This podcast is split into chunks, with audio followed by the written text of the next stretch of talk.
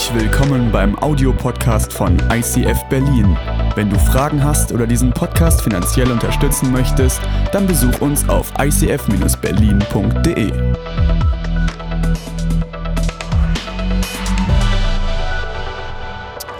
Schön, dass du mit dabei bist. Mein Name ist Richard und ich bin seit 2014 hier in Berlin und auch seit 2014 hier in dieser Gemeinde.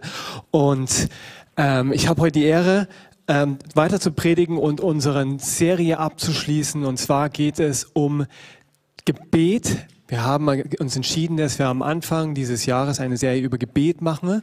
Ähm, unser Halbjahresthema ist Gott, der heilige Gott. Und Dennoch haben wir gesagt, der richtige Weg, um sich auf diesen heiligen Gott, auf dieses Thema vorzubereiten, ist Gebet, ist die Möglichkeit, zu diesem Gott hinzuzutreten. Und der heutige Titel heißt Namen Gottes beten. Ähm, und schlagt mit mir auf die Bibel ähm, im zweiten Buch Mose, im Buch Exodus und dort in Kapitel ähm, 5. Oder wenn du, manche haben auch gar keine Papierbibel mehr, sondern da muss man dann sagen, mach deine Bibel an, also mach dein Smartphone an und schau rein in ähm, Exodus Kapitel 5, in den Versen 22. Da heißt es, da wandte sich Mose an den Herrn und sagte, warum hast du so übel an diesem Volk gehandelt? Wozu hast du mich denn gesandt?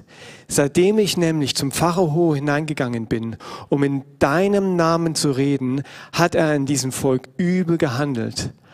Aber errettet hast du dein Volk keineswegs. Der Herr jedoch sprach zu Mose, nun sollst du sehen, was ich dem Pharao antun werde. Denn durch eine starke Hand gezwungen wird er sie ziehen lassen. Ja, durch eine starke Hand gezwungen wird er sie aus seinem Land hinausjagen. Gott redete zu Mose und sprach zu ihm, ich bin Jahwe. Ich bin Abraham, Isaak und Jakob erschienen als Gott der Allmächtige. Aber mit meinem Namen Jahwe habe ich mich ihnen nicht zu erkennen gegeben. Ich möchte auch gerne am Anfang beten. Vater, ich danke dir für dein Wort. Ich danke dir, dass wir heute Morgen dein Wort lesen dürfen und dass wir dein Wort anschauen dürfen. Ich danke dir, dass dein Wort reich ist an Wahrheit, reich ist an Licht und reich ist an Leben, an dem, was wir wirklich brauchen. Und ich bitte dich, befähige du mich heute, dass kein schlechtes Wort aus meinem Mund kommt, sondern nur eins, das wirklich gut ist, das auferbauend ist, das gerade richtig ist, dass dein Wort ist, Herr. Lass die Reden meines Mundes, lass das Sinnen meines Herzens wohlgefällig sein für dir, Herr mein Fels und mein Erlöser. Amen. Wir schauen uns den Text an, lass uns Vers für Vers da durchgehen und ähm, diesen Text entfalten, sehen, was die Bibel hier Vers für Vers uns zu sagen hat. Und zwar gibt es drei Aspekte in diesem Text. Und einmal der Aspekt Enttäuschung, das ist Vers 22 und Vers 23. Dann gibt es den Aspekt Erinnerung, das ist 6 Vers 1. Und es gibt den Aspekt Erneuerung, das ist Exodus 6 Vers 2 bis 3. Steigen wir ein mit Enttäuschung. Der Kontext ist,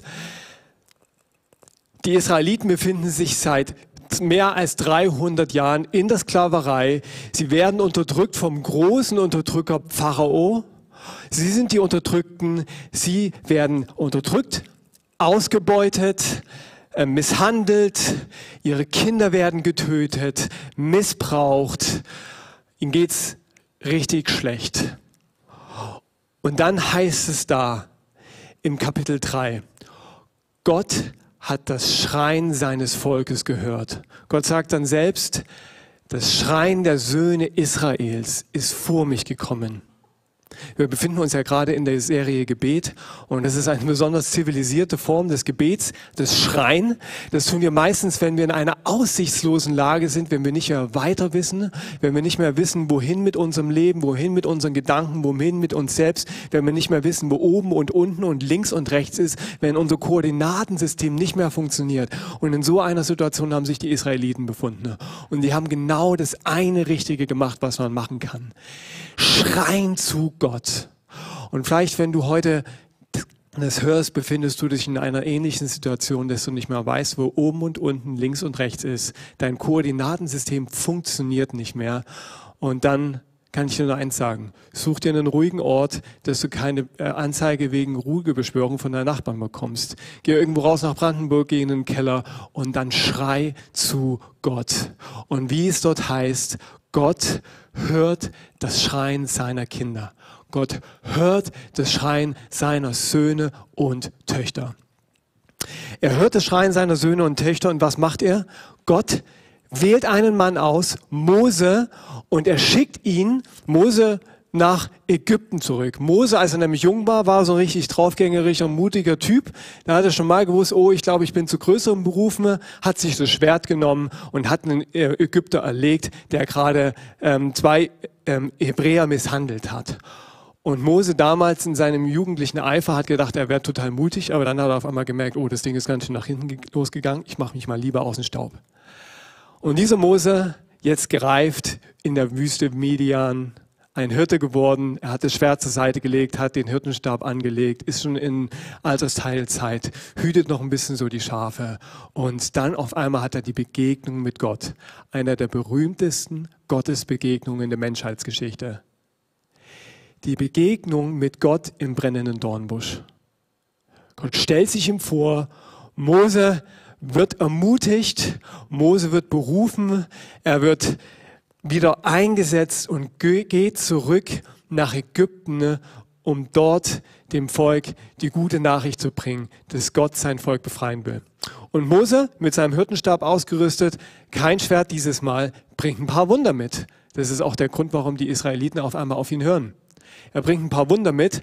Die Leute sehen die Wunder, die Leute, die Hebräer hören, was Gott ihnen zu sagen hat und was passiert. Das, was wir gerade gehört haben, es bricht Erweckung aus. Revival, Revival. Die machen Worship-Gottesdienst, beten Gott an, freuen sich, sind total glücklich. Die gute Nachricht ist gekommen. Wir werden befreit.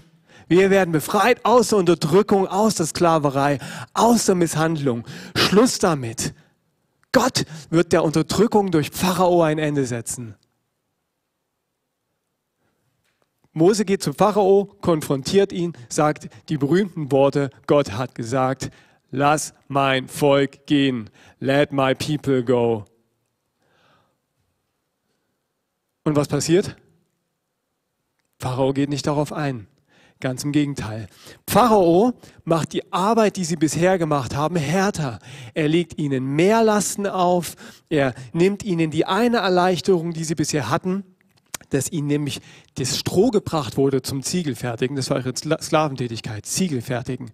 Diese eine Erleichterung, dass ihnen das Stroh gebracht wird, nimmt ihnen Pharao weg, er drückt ihnen noch mehr Lasten auf, um die so richtig fertig zu machen, die Hebräer, damit sie nicht auf dumme Ideen kommen. Und die Hebräer sind total enttäuscht. Der Plan ist nicht aufgegangen. Die große Befreiungsaktion ist schiefgegangen. Das Ding ist in den Bach gefallen. Und Mose in seiner Enttäuschung wendet sich zu Gott und sagt zu ihm, Herr, warum hast du das zugelassen? Er sagt da, Herr, warum hast du so übel an diesem Volk gehandelt? Wozu hast du mich überhaupt hierher gesandt? Seitdem ich nämlich zum Pharao hineingegangen bin, um in deinem Namen zu reden, hat er an diesem Volk übel gehandelt. Aber errettet hast du dein Volk keineswegs. Was wir hier sehen und was wir im Kapitel 5 vom Exodus-Buch sehen, ist Enttäuschung. Es ist das Blueprint, das Design von Enttäuschung. So sieht Enttäuschung aus. Wenn du wissen willst, wie Enttäuschung aussieht, schau dir Exodus 5 an. Dort zeigt dir die Bibel, was Enttäuschung ist. Enttäuschung ist immer in Hoffnung, in Erwartung gegründet. Aus dem heraus erwächst Enttäuschung. Wenn deine Hoffnung zerstört wird, wenn deine Erwartung nicht erfüllt wird, sondern gebrochen wird, dann entsteht in uns Enttäuschung. Und das ist genau, was den Israeliten passiert ist. Die Bibel zeigt uns dann an dieser Stelle nicht, wie wir so oft denken, wenn du mit Gott bist, wenn du bei Jesus bist, dann wird alles gut werden in deinem Leben, dann wird alles herrlich werden, sondern die Bibel sagt uns, Enttäuschung gehört zum Leben dazu. Wie die Luft zum Atmen, wie das Essen und das Trinken gehört Enttäuschung zum Leben dazu. Und die, die Israeliten damals, die Hebräer damals, die, die hatten gedacht, jetzt wird alles besser. Ihre große Hoffnung war, das wird ein Spaziergang, das wird easy werden, das wird soft werden, das wird smooth werden, es wird ganz einfach werden. Die hatten nämlich genau die gleiche Idee gehabt wie wir, dass ähm, wenn es um geistliche Themen geht, dann muss alles einfach sein. Im Natürlichen, wenn es um Sport geht, dann darf es schwer sein. Dann, dann sagen wir no pain, no gain. Dann sagen wir, ähm, before it gets better, it gets worse. Dann, dann sagen wir, dass es schmerzhaft sein darf, dass der Muskelkater da sein darf, damit ich mehr Muskeln bekomme. Aber im geistlichen Bereich haben wir komischerweise die Idee, dass wenn es mit Gott zu tun hat, dann muss er die ganz, dann, dann, dann muss es sich ganz soft anfühlen, ganz smooth anfühlen. Und ich glaube, wir heute denken das noch mehr, als die Jungs und Mädels damals. Wir heute sind umgeben von Social Media, wo uns die ganze Zeit glückliche Menschen mit glücklichen Leben gezeigt werden. Und wir denken, okay, bei mir ist Enttäuschung, bei mir ist ein Traum zerplatzt, bei mir ist eine Hoffnung zerplatzt. Was ist bei mir falsch? Bin ich falsch? Bin ich ein Fail? Das ist diese schönen Bilder, schöne Videos, die uns sagen, bei anderen läuft alles richtig, nur bei mir läuft irgendwas falsch. Das ist der eine Aspekt, Social Media. Wir sehen die ganze Zeit Erfolgsgeschichten um uns herum. Das andere, was, was, dieses, was, was der, den Glauben triggert, dass eigentlich Enttäuschung etwas Falsches, etwas Schlechtes ist, ist ähm, der, der Gedanke, dass alles im Leben eigentlich toll sein muss. Und dass wenn du etwas wirklich willst und wenn du etwas wirklich machen wirst, dann wird es dir gelingen. Du bist super, du bist zu allem fähig und es wird immer funktionieren. Das sagen dir vielleicht deine Mutter und das sagt dir vielleicht die Medien oder vielleicht auch ein Lehrer. Aber ganz ehrlich, wenn du, wenn du wirklich was willst, da werden Dinge schiefgehen. Es wird nicht immer alles in deinem Leben glatt laufen. Dein Leidenschaftsjob wird dir viel Leiden bereiten. Die Frau deiner Leidenschaft wird Leiden in deinem Leben bereiten. Das gehört mit dazu. Und wir, wir denken dann so, hey, vielleicht, vielleicht, ich bin, es gibt einfach so Menschen, die haben, die sind von einer besseren Qualität, denen passiert Enttäuschung nicht. Denen passiert Enttäuschung nicht. Aber mir schon. Da gibt es ähm, zum Beispiel die Geschichte, das finde ich eine, eine, eine so mächtige Geschichte ist die Geschichte von Johannes dem Täufer, der zu äh, der im Gefängnis sitzt. Es ist in Matthäus ähm, 15, da heißt es, Johannes der Täufer, er, er ist jetzt im Gefängnis und ähm, sorry, Johann, äh, Matthäus 11. Und da heißt es, als Johannes im Gefängnis die Werke des Christus hörte, sandte er durch seine Jünger aus und ließ ihm sagen, bist du der Kommende oder soll ich auf einen anderen warten? Und Jesus antwortete und sprach ihnen, Geht hin und verkündet Johannes, was ihr hört und seht. Blinde werden sehen, Lahme gehen, Aussätzige werden gereinigt und Taube hören und die Toten werden auferweckt und Armen wird gute Botschaft verkündigt werden. Glückselig ist, wer sich nicht an mir ärgern wird. Du musst wissen, Johannes der Täufer, Jesus hat von diesem Mann gesagt, dass er der größte Mann war, der bis dahin auf der Erde gelebt hat. Der einzige, der größer war, ist der Gottmensch selbst, Jesus, weil Johannes auf ihn gezeigt hat. Johannes hat auf ihn gezeigt, deswegen war Johannes der größte von allen. Und dieser Johannes, der auf Jesus gezeigt hat, sitzt im Gefängnis und fragt sich, was ist hier los? Ich kenne die ganzen Verheißungen im Alten Testament über den Messias. Warum sitze ich im Gefängnis? Was ist mit mir falsch? Und er lässt seine Jünger zu Jesus gehen. Jesus führt den Jüngern, zeigt den Jüngern die Wunder, ähm, was, die er getan hat, und dann nimmt er diese Stelle aus Jesaja und sagt zu ihm, Lahme gehen, Blinde sehen, Punkt, Punkt, Punkt. Und dann kommt eigentlich, und Gefangenen wird Freiheit gesprochen werden. Und das lässt Jesus weg. Und dann gehen die Jünger zurück zu Johannes und sagen, Johannes, Jesus ist wirklich der Gottmensch, er ist wirklich der Messias. Blinde gehen, äh, Blinde, Blinde sehen, Lahme gehen, aber und Johannes so, ich kenne die Bibelstelle auswendig, ich weiß, was jetzt kommt. Wo ist es mit den Gefangenen werden Freiheit bekommen? Kommt nicht. Jesus sagt zu ihm, Johannes, ich bin der Messias und du wirst im Gefängnis sterben. Der größte Mensch, den es bis dahin gab, erlebt Enttäuschung. Enttäuschung ist etwas Normales. Und ich glaube, es gibt ähm, zwei Gründe, warum Gott Enttäuschung in unserem Leben zulässt. Wir befinden uns gerade in dem Thema Gebet und es geht um den Namen Gottes. Also es geht darum, wie wir Gott mehr kennenlernen können, wie wir mehr von Gott sehen können. Und das, das bedeutet, dass Gott gerade in den schlechten, schwierigen Zeiten sich uns zeigt. Wenn du auf, dein, auf die letzten drei Jahre deines Lebens zurückschaust, dann sind die Zeiten, die wirklich die großen sind, meistens die, wo es dir schlecht ging und wo dir Gott begegnet ist. Wo du krank warst oder wo ein Familienmitglied krank war und du hast Gott erfahren, wie er getragen hat. Nicht die Zeiten, wo du, wo du ähm, im Urlaub auf den Kanaren, auf dem Liegestuhl saßt und dein Bier getrunken hast, dein kühles. Das sind nicht die großen Zeiten, an die du dich in fünf Jahren erinnern wirst. An was du dich erinnern wirst, ist, wenn Gott eingegriffen hat.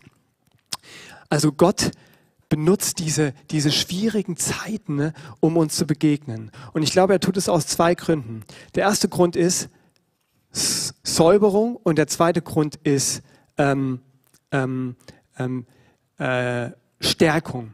Stärkung hat mir gerade gehört, no pay, no gain. Es macht dich stärker. Es wird dich stärker machen. Ähm, und Säuberung, ähm, die schlechten Zeiten, Druck bringt in dir hervor, was in dir drin ist. Stell dir vor, du hast einen Becher mit was zu trinken drin und jemand rempelt dich an. Dadurch, dass die Person nicht anrempelt, geht etwas aus dem Becher raus und ähm, jetzt könnte man sagen, oh, die Person ist dafür verantwortlich, dass, dass was aus dem Becher rauskommt. Aber das ist nicht der Grund, ähm, das ist nicht der, der, der, wie soll man sagen, die Person ist dafür verantwortlich, dass etwas aus dem Becher rauskommt, aber dafür verantwortlich, was in dem Becher drin ist, das bist du. Ähm, und Jesus sagt in, in Matthäus, dass in uns drin nicht viel Gutes ist. Das in uns drin, in Matthäus ähm, 15 sagt er, dass das in uns drin ist. Denn aus dem Herzen des Menschen kommen hervor böse Gedanken, Mord, Ehebruch, Unzucht, Diebstahl, falsche Zeugnisse, Lästerungen. Jesus sagt, das kommt aus dir hervor und deswegen brauchen wir ein bisschen Druck. Deswegen lasse ich in deinem Leben einen WG-Kollegen oder einen Ehepartner, der dich ab und zu mal so ein bisschen anstößt, damit der, der Becher überschwappt, damit wir sehen, was aus dir rauskommt, damit das, was aus dir rauskommt, damit es ans Licht kommt, damit wir es bekennen können, damit wir Get Free machen können, damit du umkehren kannst davon. Jesus sagt, ich lass Zeiten zu in deinem Leben, äh, damit das, was in dir drin ist, rauskommt, damit wir reinen Tisch machen können und Frühlingsfrische reinbringen können. Der nächste Punkt ist Erneuerung. Erneuerung. Was macht Gott? Gott, ähm, er, ähm, ich meine Erinnerung. Erinnerung. Das ist der zweite Punkt. Erneuerung ist der dritte Punkt. Enttäuschung der erste. Erinnerung. Was macht Gott? Gott sagt zu Mose, ich, äh, der Herr jedoch sprach zu Mose, nun sollst du sehen, was ich dem Pharao antun werde. Denn durch eine starke Hand gezwungen wird er sie ziehen lassen. Ja, durch eine starke Hand gezwungen wird er sie aus seinem Land hinausjagen. Was Gott tut, ist, er erinnert ihn an das, was er bereits schon mal gesagt hat. Gott hat bereits zu Mose gesagt in Kapitel 3 und Kapitel 4, ich werde dich befreien. Das Problem ist, Mose hat es vergessen. Und das ist ein Problem, das, das wir alle Menschen haben, du und ich, wir vergessen andauernd, was Gott uns gesagt hat. Wir vergessen auch das, was uns andere Menschen gesagt haben. Wir vergessen andauernd, was uns Gott gesagt hat. Und das Vergessen ist ein großer Feind der Hoffnung. Menschen werden hoffnungslos, weil sie vergessen, was Gott eigentlich gesagt hat. Oder sie haben eine falsche Hoffnung, so wie Mose. Die hatten eine falsche Hoffnung, ein falsches Gottesbild. Sie haben gedacht, es wird ganz smooth werden. Gott wird uns einfach rausschicken und es wird super easy werden, keine Anstrengung. Wie aus Sänften wird er uns heraustragen. Hat Gott nie gesagt. Gott hat gesagt, das wird eine harte Nummer werden. Der Pharao wird widerstehen, aber ich werde ihm widerstehen und er wird in die Knie gehen. Das kann ich dir versprechen, Mose. Mose hat es anders gedacht. Er hatte sein Bild, er hatte gedacht, so hat es Gott gemeint. Gott hat es nicht so gemeint. Und deswegen muss uns Gott immer wieder erinnern. Und es das heißt in, in Johannes 14, dass, dass Gott der Heilige Geist der Erinnerer ist. Jesus sagt, dass er den Heiligen Geist senden wird, damit er uns an das erinnert, was Jesus uns gesagt hat. Gott, der Heilige Geist, erinnert dich und mich an das, was Gott uns gesagt hat, was er uns Gutes in unserem Leben bewirkt hat, welche Wunder er schon in unserem Leben bewirkt hat. Das ist Gott, der Heilige Geist.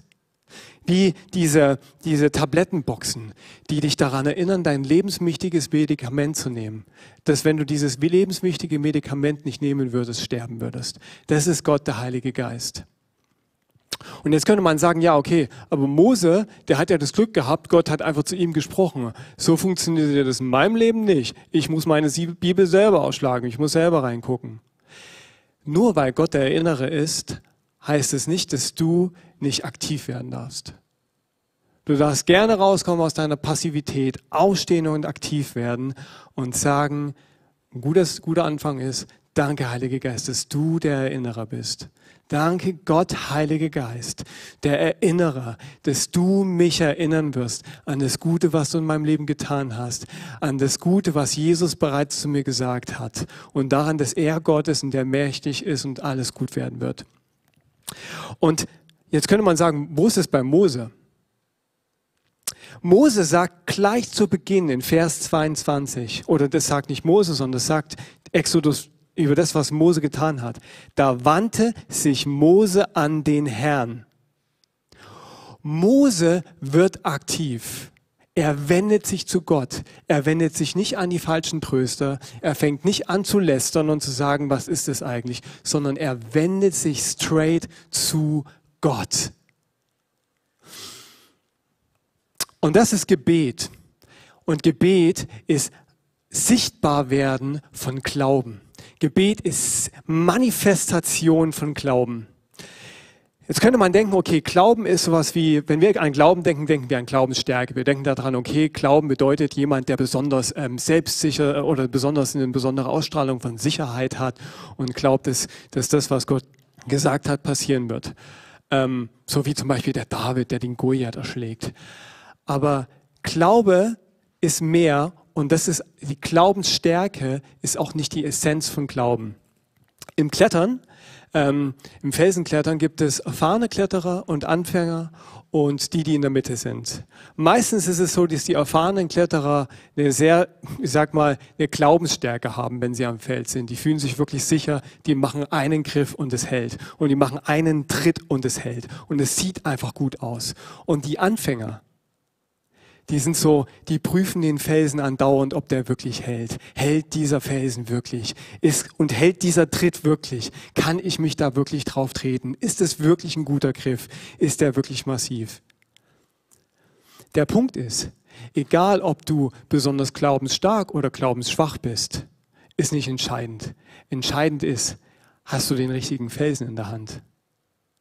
Viele erfahrene Kletterer stürzen ab, weil sie einen Felsen in die Hand nehmen, wo sie denken, das ist sicher, und auf einmal macht's Bumm. Und es reißt ab. Der Felsen hält nicht. Es geht also nicht um die Stärke deines Glaubens, sondern es geht um das Objekt deines Glaubens. Kreist du an den massiven Felsen? Kreist du an dem Felsen, der hält? Trittst du auf den Tritt, der wirklich hält, wo du nicht abrutschst? Und das ist, was Mose tut. Mose entscheidet sich, sich dem richtigen Objekt des Glaubens, dem massiven Fels zuzuwenden und bei ihm Schutz zu suchen, bei ihm in seiner Enttäuschung Erneuerung zu suchen und sich bei ihm erinnern zu lassen an dem, was er bereits gesagt hat. Und wie sieht deine Morgenroutine aus? Wenn wir über Gebet sprechen, dann hat es ganz viel damit zu tun, was du an deinem Morgen machst.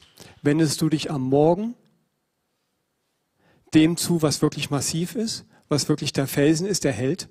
Oder wendest du dich am Morgen dem bröseligen, dem, dem nicht haltenden Handy zu, um deine Sehnsucht nach News zu stillen, um deine Sehnsucht nach Up-to-Date-Sein zu stillen, um sofort in deine Inbox zu gucken, was gerade auf der Arbeit passiert ist? Und wenn du Zweiteres tust, was ist an dem Tag, wo mal eine schlechte Nachricht in deiner Inbox drin ist? Wo deine Newsseite dir eine schlechte Nachricht rüberbringt? Wäre es dann nicht besser gewesen, vorher bei dem gewesen zu sein, der wirklich hält? Bei dem Schutz und Stärkung und Erinnerung und Erneuerung gesucht zu haben, der wirklich massiv ist und auf dem du wirklich sicher stehen kannst? Der dritte Punkt, Erneuerung. Der dritte Aspekt, Erneuerung. Und Gott redete zu Mose und sprach zu ihm, ich bin Jahwe, ich bin Abraham, Isaak und Jakob erschienen als Gott, der Allmächtige. Aber mit meinem Namen Jahwe habe ich mich ihnen nicht zu erkennen gegeben. Gott kommt und er spricht noch einmal zu Mose und dieses Mal ist ein besonderes Reden. Vorher heißt es nur, Gott sprach zu Mose. Und jetzt heißt es, Gott redet zu Mose und sprach zu ihm. Wenn in, in, in der hebräischen Sprache, wenn etwas besonders wichtig ist, dann kommt es zweimal vor. Wie bei Jesus, wahrlich, wahrlich. Das ist besonders wichtig, was jetzt kommt. Aufgepasst. Und das ist, was Gott hier macht. Und das ist, was die Bibel hier uns zeigt. Jetzt kommt etwas Besonderes Wichtiges. Gott spricht zu uns. Gott spricht zu Mose und er sagt etwas sehr Wichtiges. Und was sagt er? Ich bin Jahwe. Ich bin der ich bin. Ich bin Abraham, Isaak und Jakob erschienen als Gott, der Allmächtige. Aber mit meinem Namen Jahwe habe ich mich ihnen nicht zu erkennen gegeben. Es gibt hier drei Wörter für Gott in, dieser, in diesen zwei Versen.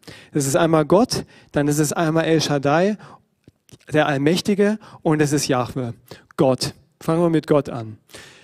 Gott ist die Kategorie, in der sich Gott befindet. Ich, Richard Knoll, befinde mich in der Kategorie Mensch.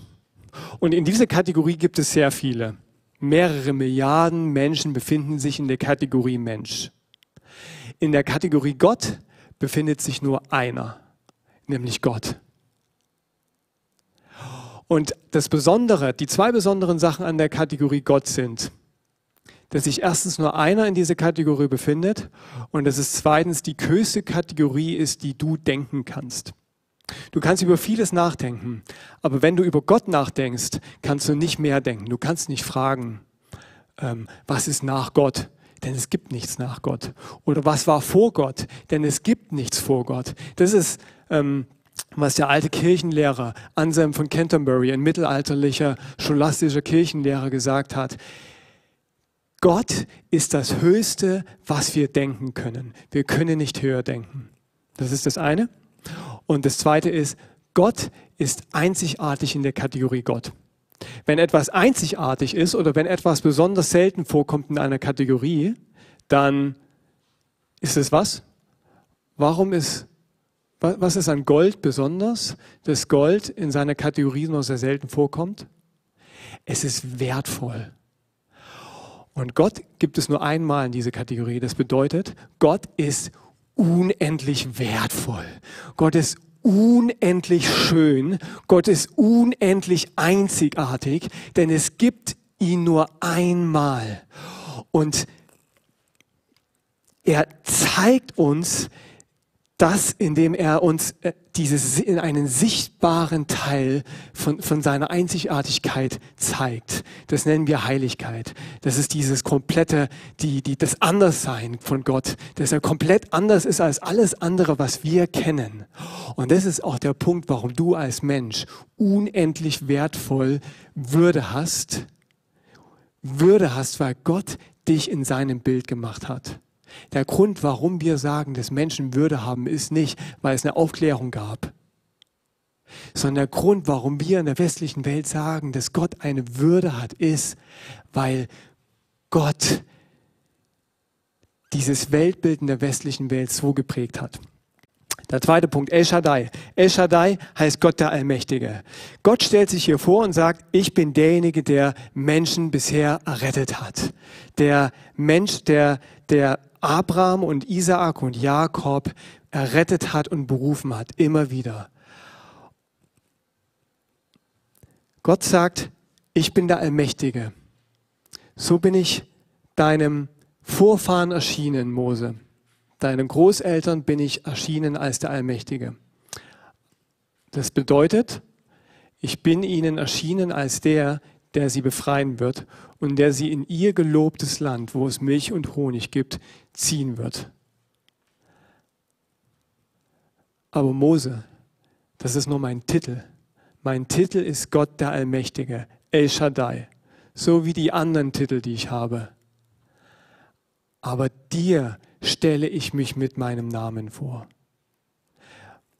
Was, was soll Mose ermutigen? Was Mose ermutigt ist, dass er ihn neu sieht, dass er mitten der Enttäuschung Gott neu kennenlernt als der Jahwe, der ich bin, der ich bin.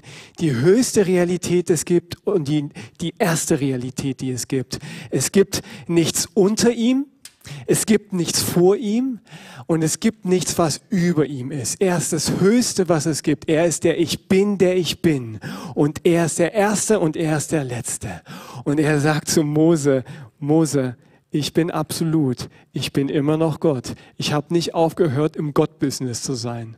Ich habe nicht aufgehört, ähm, stark zu sein und allmächtig zu sein. Und egal, was Pharao macht und wenn sich Pharao im Kreis dreht und verrückt wird, ich bin immer noch Gott und ich werde dich befreien.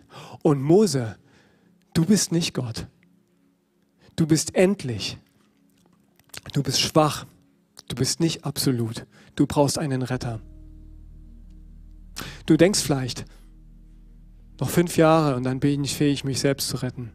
Mose war 60 Jahre in der Wüste und er war nach 60 Jahren nicht fähig, sich selbst zu retten. Und vor fünf Jahren hast du vielleicht auch schon gedacht, wenn ich jetzt noch ein paar Jahre habe und mich ein bisschen verbessere und ein paar Self-Improvement oder Eheseminare besuche, dann werde ich der Ehemann sein, den meine Frau braucht. Ich habe schlechte Nachrichten für dich. Du wirst es nicht in fünf Jahren sein, du wirst es auch nicht in zehn Jahren sein. Und du hast es schon gedacht vor fünf Jahren, dass du es jetzt sein wirst. Aber es gibt den einen, der dich retten kann. Den einen, an den du dich wenden kannst. Der ich bin, der ich bin. Und dieses Tetragramm, Jahwe, war für die Juden so heilig, dass sie es nicht ausgesprochen haben. Es war für die Juden so heilig für die Hebräer, dass sie es nicht in den Mund genommen haben, wenn sie es gelesen haben. Aber dieser Ich bin, der ich bin, ist Mensch geworden. Vielleicht denkst du, Mose hatte fette Wunder gehabt. Du hast mehr als Mose. Du hast das Zeugnis von dem Gott, von dem ich bin, der ich bin, der Fleisch geworden ist in Jesus, der anfassbar geworden ist, der umarmbar geworden ist und der nicht nur umarmbar gewesen ist, sondern für dich, für deine Sünde, für das, was in dir drin ist, was in Zeiten von Enttäuschungen rauskommt, gestorben ist, damit du Rettung erfahren kannst, damit du Erlösung erfahren kannst. Und dieser Gottmensch, dieser Ich bin, der ich bin, der Fleisch geworden ist, Jesus Christus, der ist auferstanden. Er hat den letzten Pharao, den letzten Unterdrücker der Menschheit besiegt, nämlich den Tod. Und deswegen können wir sagen, mit Paulus zusammen, denn aus Gnade seid ihr errettet durch Glauben und das nicht aus euch, Gottes Gabe ist es, nicht aus Werken, damit niemand sich darauf etwas einbilde, damit niemand sich rühme, sich selbst lobe. Mose konnte sich nicht loben, als er aus Ägypten befreit war. Die Hebräer konnten sich nicht selbst loben, als sie aus Ägypten befreit waren. Es war Gott, der sie gerettet hat. Gnade ist gekommen. Das ist Gnade. Sie haben es nicht verdient, aber Gott hat sie trotzdem gerettet. Das ist Gnade und das ist, was wir heute auch neu erfahren dürfen. Gnade wirksam durch Glauben in uns nicht aus deinem Werk. wenn es um Werke gehen würde, wären die Israeliten immer noch in Ägypten, sondern aus Gnade, aus Gabe Gottes. Amen. Herr, ich danke dir, dass du der Erlöser bist. Vater, ich danke dir, dass du der Ich bin, der Ich bin bist, dass du ewig bist, dass du absolut bist. Und ich danke dir, dass du auf die Erde gekommen bist, dass du der heilige Ich bin, das Höchste, was es gibt, Mensch geworden bist und dich unter aller erniedrigt hast und deswegen über alle erhöht worden bist, weil du der Diener aller geworden bist und weil du uns errettet hast damit wir errettet sind, nicht aus unseren eigenen Werken, nicht durch unsere eigene Arbeit, sondern durch Gnade, durch Glauben allein. Ich danke dir für das Evangelium. Ich danke dir, dass es gute Botschaft gibt in schwierigen Zeiten. Amen.